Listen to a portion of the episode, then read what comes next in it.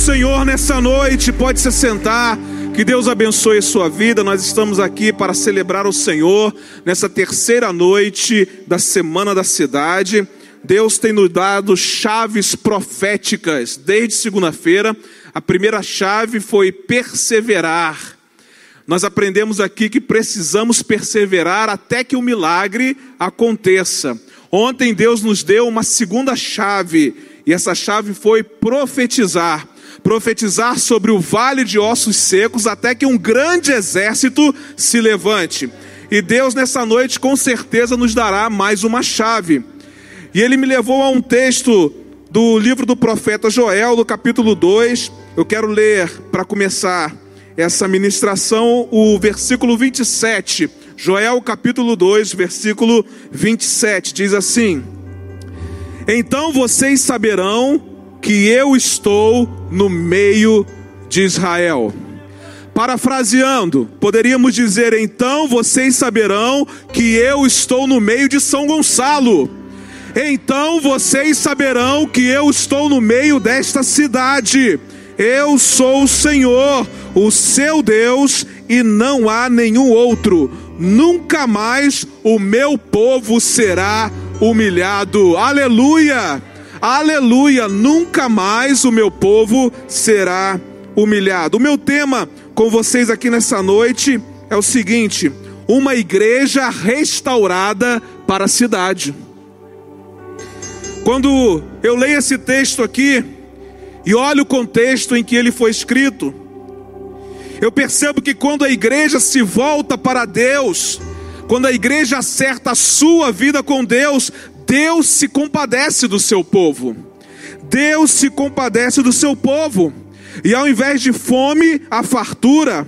Ao invés de opressão do inimigo, a libertação ao invés de tristeza e choro, a alegria, ao invés de seca, as chuvas abundantes, ao invés de prejuízo, a restituição, ao invés de vergonha, a louvor, ao invés de lamento e de solidão, a plena consciência de que Deus está presente, ao invés de perdição, a salvação.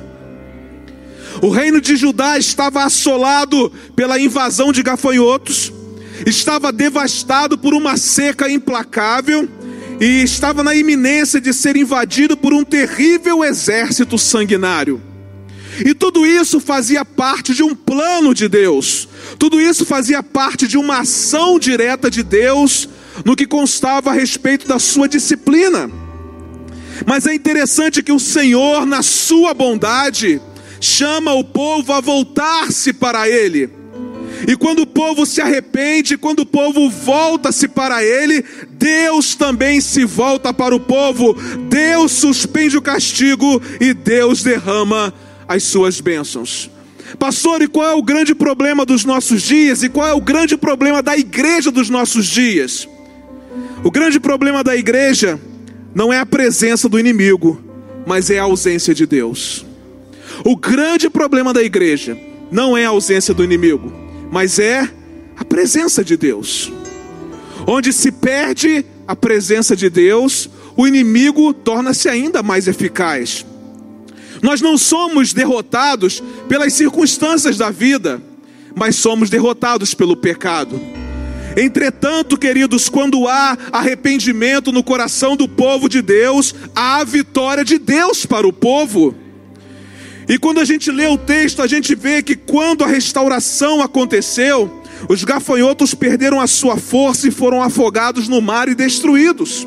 As chuvas retidas foram derramadas copiosamente, a terra seca voltou a florescer e a frutificar, os armazéns vazios voltaram a transbordar de fartura, o gado no campo voltou a alegrar-se com boas pastagens, os inimigos foram desviados de sua rota, dispersos e desbaratados.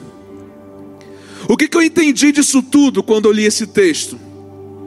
Que uma igreja só pode profetizar sobre a sua cidade aquilo que ela já experimentou. Uma igreja só pode oferecer à sua cidade aquilo que ela já recebeu. Como é possível que a gente ofereça algo para a cidade que a gente não tenha experimentado? Como é possível que a gente profetize restauração para a cidade sem que a gente tenha sido restaurado pelo Senhor? Como é possível profetizar reconstrução para a cidade sem permitirmos uma reconstrução da parte de Deus?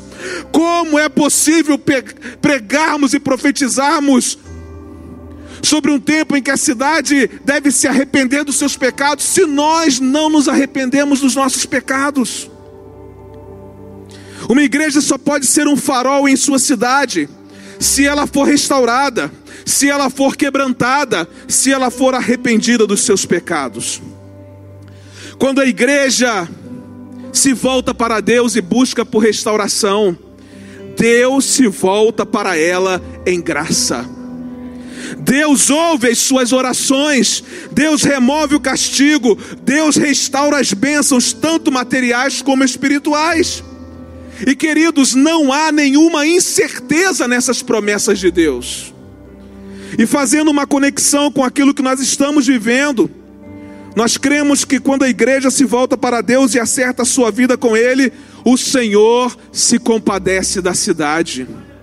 Quando nós nos voltamos para o Senhor com o nosso coração arrependido, o Senhor se compadece da nossa cidade. Então, quais são os benefícios dessa volta da igreja para o Senhor? Quais são os benefícios dessa igreja restaurada para a cidade? O primeiro benefício que eu aprendo é o seguinte: as bênçãos materiais são restauradas.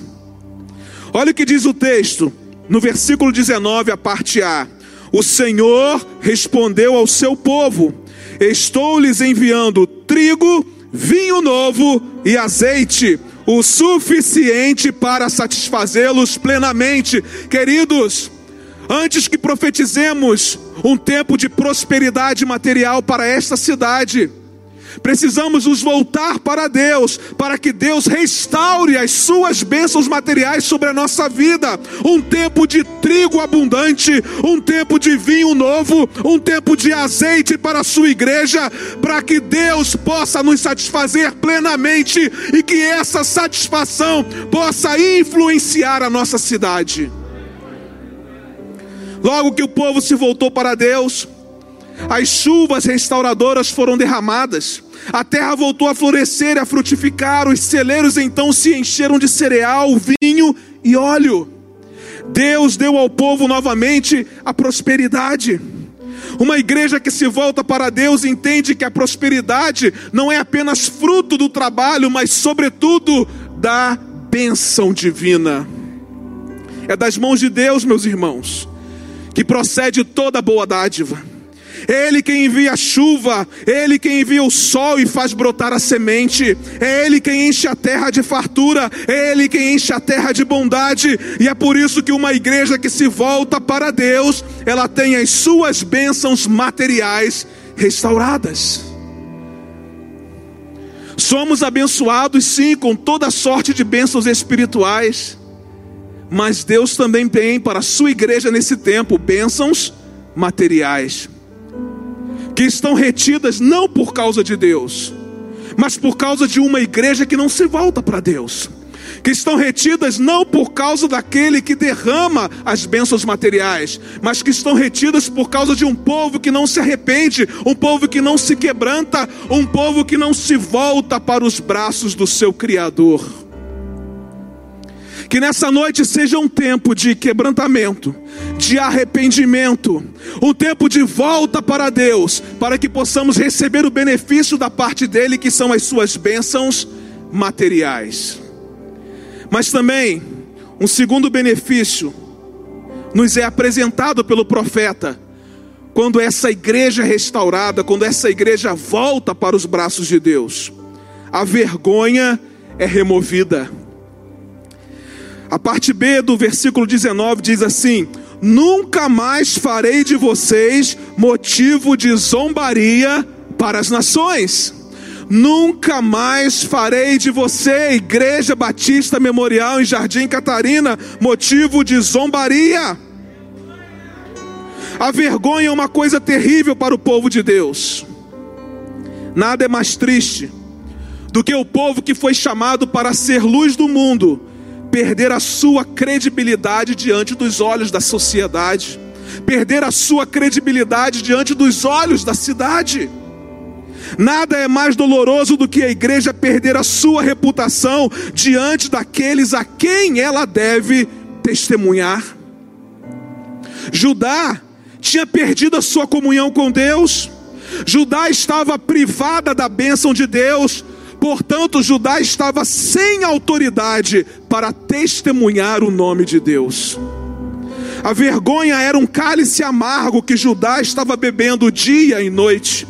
Porém, quando o povo se arrepende, Deus o levanta das cinzas da humilhação, Deus restaura a dignidade do povo, Deus o coloca novamente como luz para as nações. Quando nós nos voltamos para Deus em arrependimento, Deus nos levanta das cinzas da humilhação, Deus resgata e restaura nossa dignidade, Deus nos coloca novamente como luz para essa cidade. Quando a igreja se volta para Deus com quebrantamento, arrependimento e contrição, Deus remove a sua vergonha, Deus restaura a sua autoridade. Porque onde não existe arrependimento, não existe restauração de autoridade. O terceiro benefício que eu aprendo com Joel, na sua profecia, sobre a volta da igreja para o Senhor é que a oposição é destruída, o inimigo é destruído. O versículo 20 diz assim: Levarei o invasor que vem do norte para longe de vocês, empurrando-o para uma terra seca e estéril, a vanguarda para o mar oriental e a retaguarda para o mar ocidental e a sua podridão subirá, o seu mau cheiro se espalhará. Ele tem feito coisas grandiosas. A vitória de Judá sobre os seus oponentes não vieram das suas habilidades, mas a vitória de Judá sobre os seus inimigos veio da intervenção poderosa do braço de Deus. Tanto a disciplina como a restauração são obras de Deus. A destruição dos inimigos de Judá foi completa, por quê? Porque foi Deus quem os lançou em uma terra seca e deserta. Uma igreja restaurada, uma igreja que se volta para Deus com arrependimento, tem os seus inimigos, tem os seus oponentes destruídos pelo Senhor. Nós precisamos entender que quando nós nos voltamos para Deus, nós não precisamos nos preocupar com a nossa oposição, nós não precisamos nos preocupar com os nossos inimigos, porque nós temos a certeza de que Ele lutará por nós, e quando Deus luta, a vitória é certa. Quando Deus luta, o inimigo não deixa rastros. Deus levou os inimigos para bem longe de Judá, para não deixar rastros no meio do povo. Quando nós nos voltamos para Deus, o inimigo não deixa rastros na nossa vida, não por causa de nós, mas por causa do poder daquele que opera em nós. Joel nos apresenta um quarto benefício as bênçãos temporais de Deus são derramadas. Versículos de 21 a 25 dizem assim: Não tenha medo, ó terra, regozije-se e alegre-se. O Senhor tem feito coisas grandiosas. Não tenham medo, animais dos campos, pois as pastagens estão ficando verdes, as árvores estão dando os seus frutos a figueira e a videira ficam carregadas. Ó povo de Sião, alegre-se regozije-se no Senhor, no seu Deus, pois ele lhe dá as chuvas de outono conforme a sua justiça. Ele envia muitas chuvas, as de outono e as de primavera, como antes fazia. As eiras ficarão cheias de trigo, os tonéis transbordarão de vinho novo e de azeite. Vou compensá-los pelos anos de colheitas que os gafanhotos destruíram o gafanhoto peregrino, o gafanhoto devastador, o gafanhoto devorador e o gafanhoto cortador, o meu grande exército que enviei contra vocês. Interessante, irmãos, que para um país agrícola como era Judá, as bênçãos temporais de Deus atingiram os campos, as lavouras e os animais. Logo que o povo se arrepende, logo que o povo se volta para Deus, Ele envia as chuvas em justa medida, nem menos nem mais. Deus envia as chuvas em justa medida. Deus faz descer a chuva temporã para romper a seca do verão Deus faz descer a chuva serôdia, garantindo uma boa colheita, ao evitar que os cereais se ressequem ainda no pé. As chuvas sobre a terra eram um prenúncio e um símbolo de uma chuva muito mais preciosa. Que chuva é essa, pastor? O derramamento do Espírito Santo. Simbolicamente, Deus estava ensinando ao povo que muito além das suas bênçãos temporais, viria sobre o povo uma bênção que nunca sairia de sobre ela, a bênção do derramamento do Espírito Santo. O que Deus promete a nós é uma bênção que vai além da bênção temporal dele, é a bênção do derramamento do seu Espírito Santo.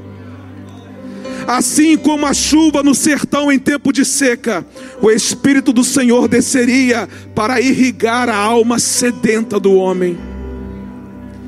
Através das estações frutíferas, Deus está revertendo as calamidades que vinham do pecado.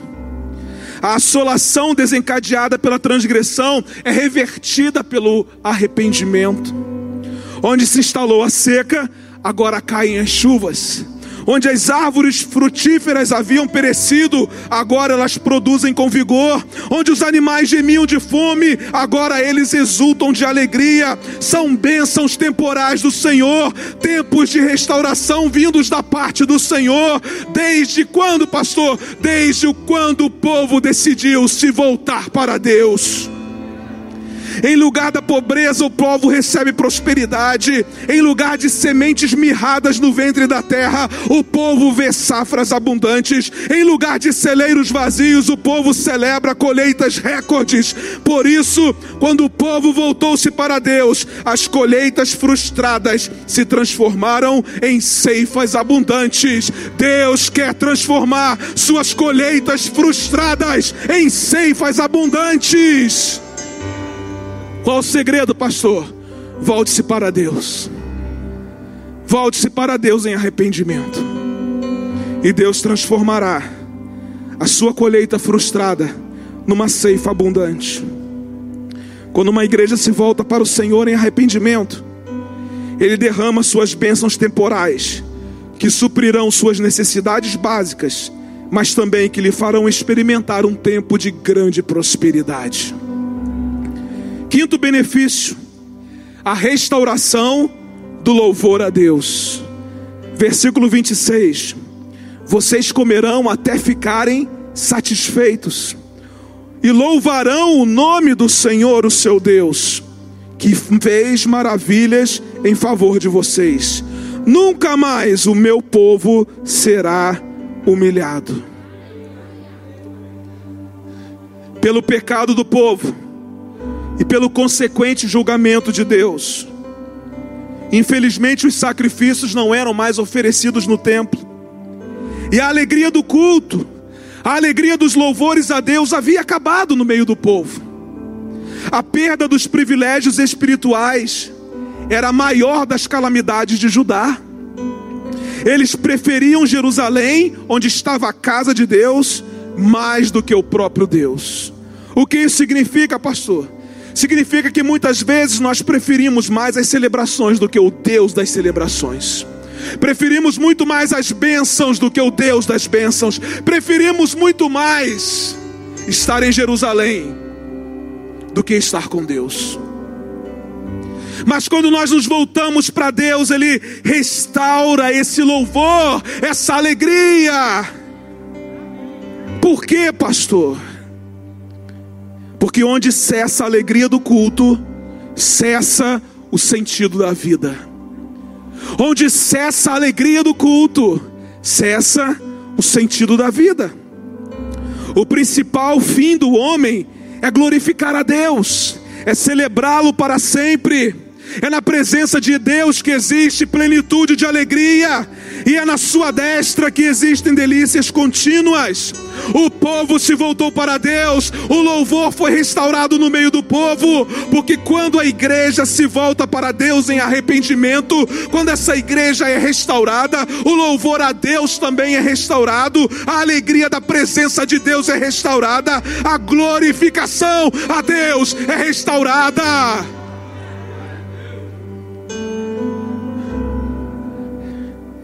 A palavra profética de Deus é para nós, irmãos. Para um louvor que se perdeu.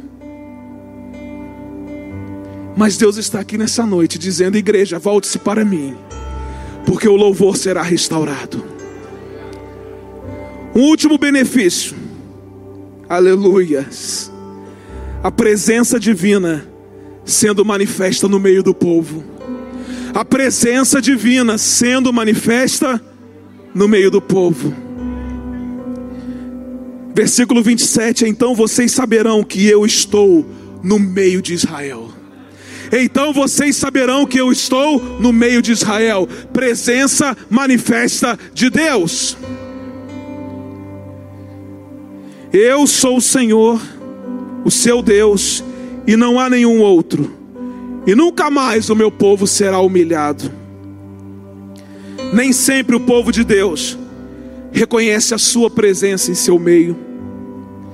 Porque uma coisa é a onipresença de Deus, e outra coisa bem diferente é a presença manifesta de Deus. Deus está em toda parte, porque Ele é onipresente, mas Ele não está em toda parte com a sua presença manifesta. Quando a presença divina é manifesta, os corações se derretem e os homens se humilham debaixo da sua poderosa mão. Não há, irmãos, como um coração não se derreter, e não há como haver humilhação no coração de um homem, quando a presença de Deus é manifesta no meio do povo é algo tão forte, tão grandioso, tão poderoso, tão extraordinário.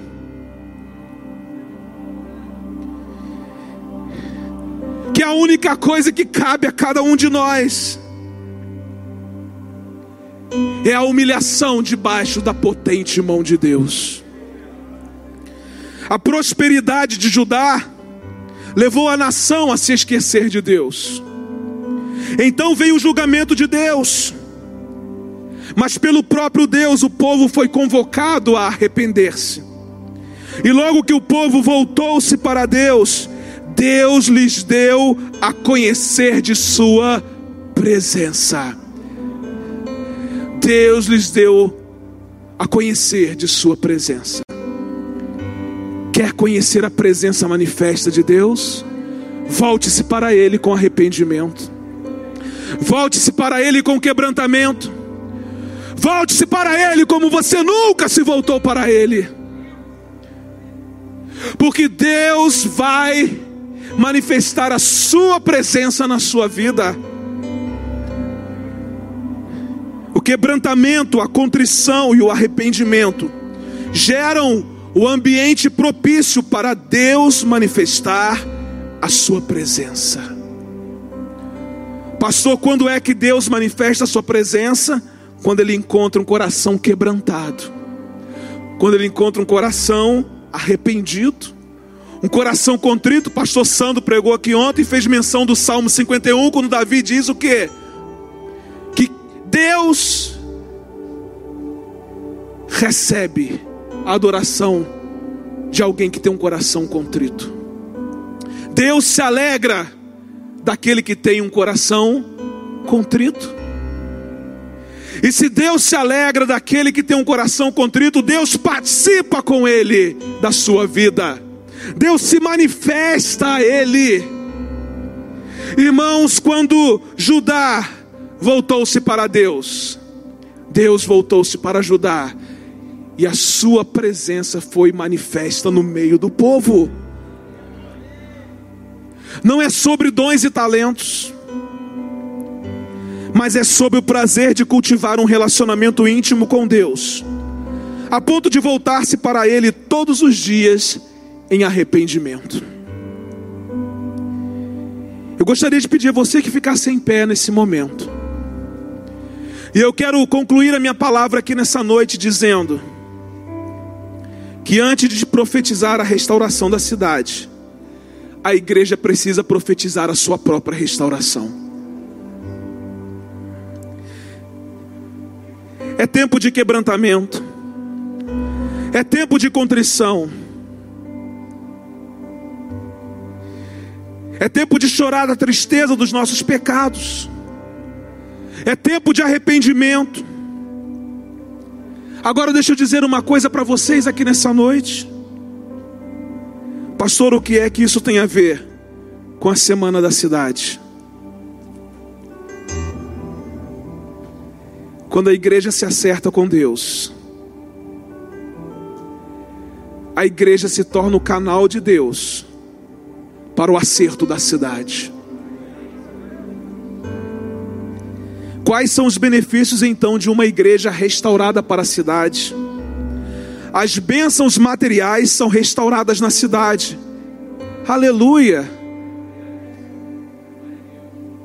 Hoje nós estivemos ali e podemos ver com os nossos olhos e ouvir com os nossos ouvidos que as bênçãos materiais de Deus estão chegando para a cidade. A vergonha da cidade é removida. O que eu ouvi hoje de manhã da boca do governador do estado é que a vergonha de São Gonçalo já está sendo removida.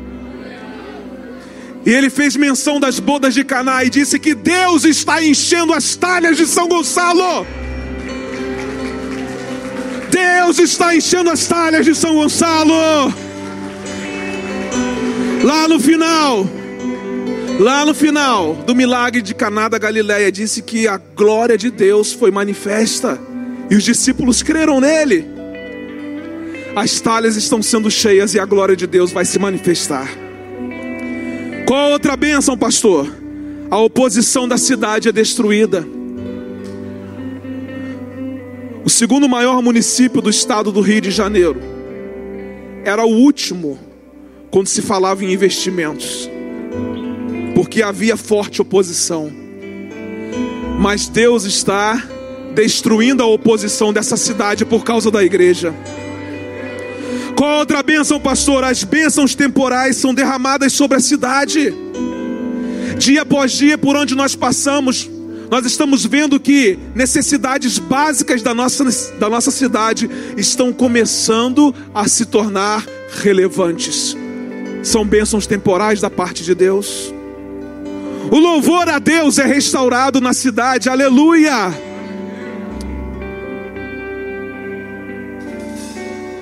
E nós cremos nisso.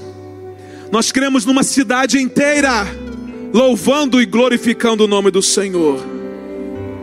E o último benefício, pastor, Deus manifestará a sua presença na cidade.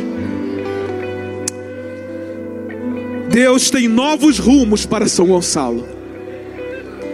Foi o tema de hoje de manhã. Novos rumos. Eles não sabem mas Deus já está agindo. Eles acham que é uma ideia humana, mas é uma ideia de Deus, que nasceu há sete anos atrás, quando essa igreja começou a interceder pela cidade. O tema Novos Rumos para São Gonçalo não nasceu da ideia de um secretário de gestão integrada, mas nasceu da ideia de um secretário geral, dono de tudo, o Todo-Poderoso, o Deus da nossa cidade. Esses novos tempos, esses novos rumos têm a ver com o posicionamento da igreja estabelecida aqui. Como igreja restaurada que se volta para Deus em arrependimento, nós podemos profetizar que os melhores dias da cidade de São Gonçalo ainda estão por vir. E agora eu quero apenas fazer a leitura dos últimos versos do capítulo 2 de Joel. O povo se volta para Deus, recebe todos os seus benefícios. Pastor, e qual é o resultado? E depois disso, aleluia, derramarei do meu espírito sobre todos os povos. Os seus filhos e as suas filhas profetizarão. Os velhos terão sonhos, os jovens terão visões até sobre os servos e as servas derramarei do meu espírito naqueles dias. Mostrarei maravilhas no céu e na terra, sangue e fogo e nuvens de fumaça. O sol se transformará em trevas e a lua em sangue, antes que venha o grande e terrível dia do Senhor. Aleluia! E preste atenção: e todo aquele em São Gonçalo que invocar o nome do Senhor será salvo, pois conforme prometeu o Senhor no Monte Sião e em Jerusalém haverá livramento para os sobreviventes, para aqueles a quem o Senhor chamar. Aleluia, aleluia, aleluia. Vamos celebrar o Senhor. Aleluia, aleluia.